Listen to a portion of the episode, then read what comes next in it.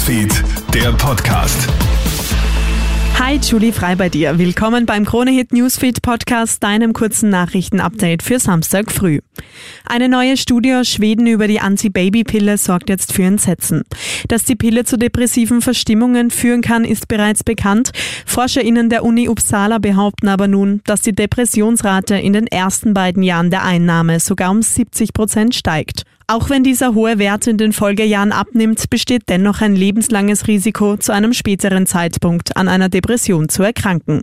Gynäkologe Leonhard Leumer beruhigt aber. Frauen, die Depressionen von Haus aus haben oder gefährdet sind für Depressionen, da ist die Pille wahrscheinlich nicht die richtige Verhütungsmethode. Aber prinzipiell würde ich mich jetzt nicht wahnsinnig davor fürchten, wenn ich ein gesunder Mensch bin, dass ich dann äh, in eine Depression hineinfall, wenn ich die Antibabypille nehme. Moskau ruft heute den Antiterroralarm aus, denn der Machtkampf zwischen der Söldnertruppe Wagner und der russischen Armee scheint zu eskalieren. Jetzt meldet sich der russische Präsident Wladimir Putin im Fernsehen zu Wort und spricht von Verrat und einem Stich in den Rücken. Jeder, der die Waffen gegen die russische Armee erhoben habe, sei ein Verräter und werde bestraft, so Putin. Die Söldnertruppe Wagner ist in der Nacht auf heute in Russland einmarschiert. Laut Wagner-Chef Jewgeni Prigoschin habe er alle Militäreinrichtungen der Stadt Rostov, die im Süden des Landes Landes liegt unter Kontrolle.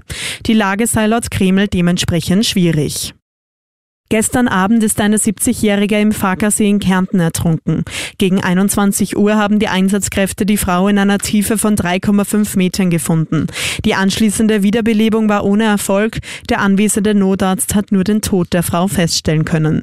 Die Ursache für das Ertrinken ist bisher unbekannt. Die Mehrheit der Österreicherinnen und Österreicher ist gegen Tempo 100 auf Autobahnen. Diese Zahl nimmt jedoch immer mehr ab. Eine Umfrage des Meinungsforschungsinstituts Unique Research zeigt, dass 38 Prozent der Befragten für Tempo 100 auf Autobahnen sind. Im Vergleich zum Vorjahr sind das 14 Prozentpunkte mehr.